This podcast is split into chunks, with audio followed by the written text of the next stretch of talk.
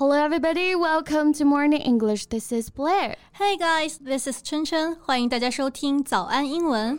琛琛，你有没有喜欢的男明星啊？啊，这个还真没有，毕竟男明星这个群体塌房概率确实太高了。也是啊，嗯，不过呢，最近有一个男明星，哎，风评特别好，他名字叫做王润泽。演过电视剧《流星花园》，网友们啊都说他是娱乐圈唯一一个赚再多钱也不会眼红的人。Wow, that's really unusual. So what makes him so special? 嗯，他和我们印象当中一直是光鲜亮丽的明星不一样啊，大家们呢把他叫做寒门明星。当年如果不是他七十九岁的奶奶，哎，就算借钱捡破烂儿也要送他去复读，他可能现在还在工地上打工呢。So it was his grandmother's seemingly crazy decision that changed his life.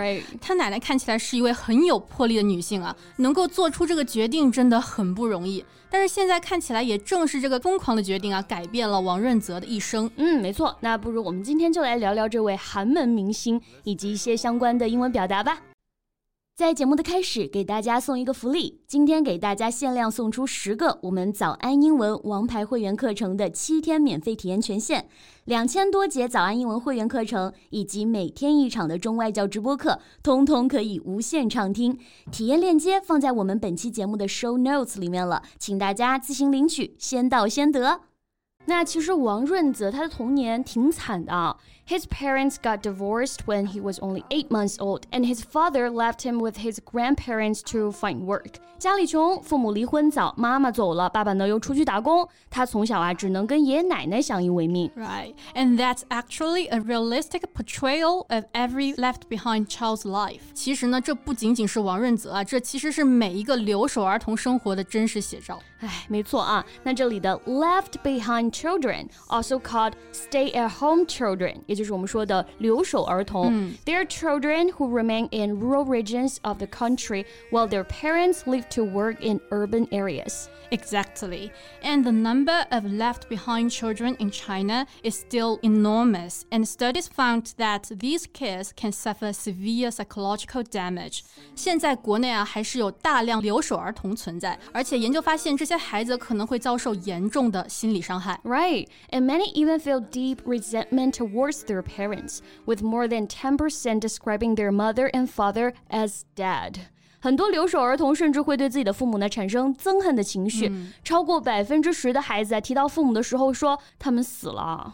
That's really heartbreaking。但是呢，这也是没有办法的办法，毕竟这些家庭大部分都很穷，农村又没有什么能够挣钱的工作，所以父母只能去大城市找找机会。Right. And Wang Runze also grew up in a poverty-stricken village, so his father might have just believed living the village is the best way possibly the only way to feed his family. Right. 王润泽在一个贫苦的小村子里面长大，他的爸爸呢，当时也许只是觉得外出务工是最好的方式了，甚至可能是唯一的方式能够养活一家人。Well, that's quite understandable. 实在是穷的叮当响啊，没有办法了嘛。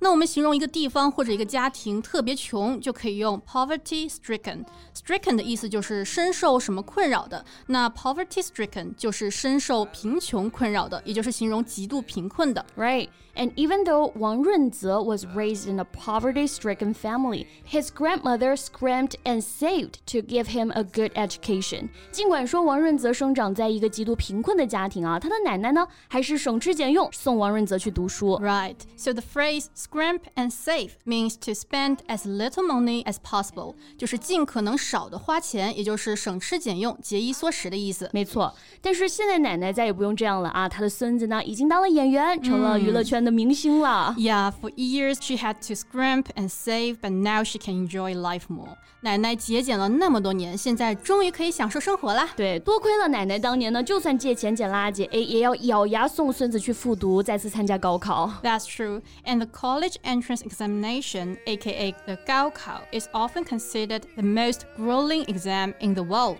中国的高考啊，常常被认为是世界上最艰难的考试了。没错啊，高考呢一直被形容是 千军万马过独木桥，难度很高啊。嗯、那这里的 grueling，哎、呃，意思就是 very difficult and tiring，艰苦的、严峻的，或者我们说非常累人的。Right. For example, life was grueling for Wang Runze and his grandma when he was preparing for his second 高考。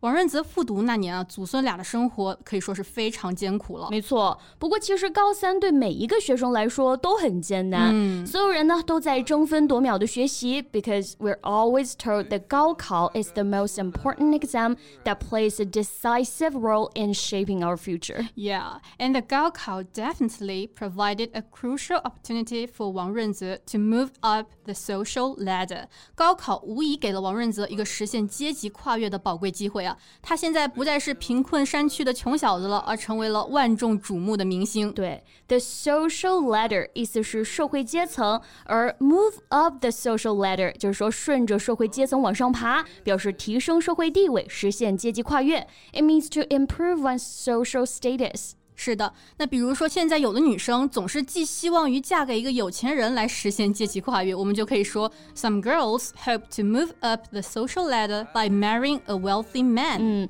但是靠别人永远还是不如靠自己来的安心啊。那王润泽就是这样，没有背景，全靠自己一步一个脚印走到了今天。 Yeah, Wang Renzhe rose from rags to riches after he started his career as an actor.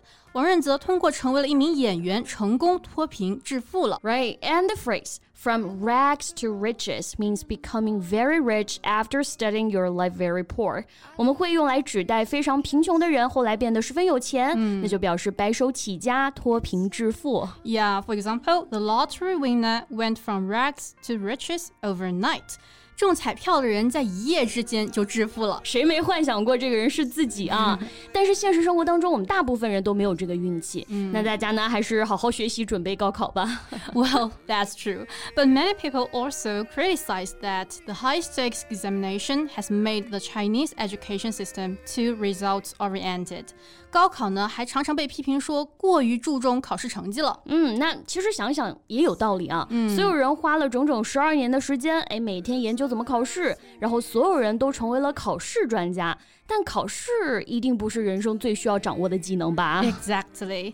However, most of the learning that happens in school today relies on memorization and rote learning.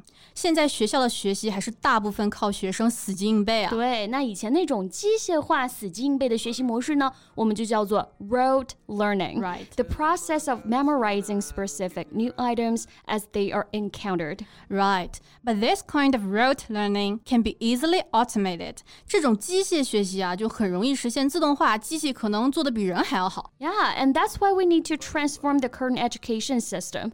这就是为什么我们现在的教育体系需要做出一些改变了啊。嗯。OK，那我们今天的节目呢，就跟大家聊了聊这位寒门明星以及相关的。一些英文表达啊。那大家还有什么想法呢？都可以在评论区给我们留言哦。So thank you so much for listening. This is Blair. And this is Chen Chen. See you next time. Bye. to say just how I feel.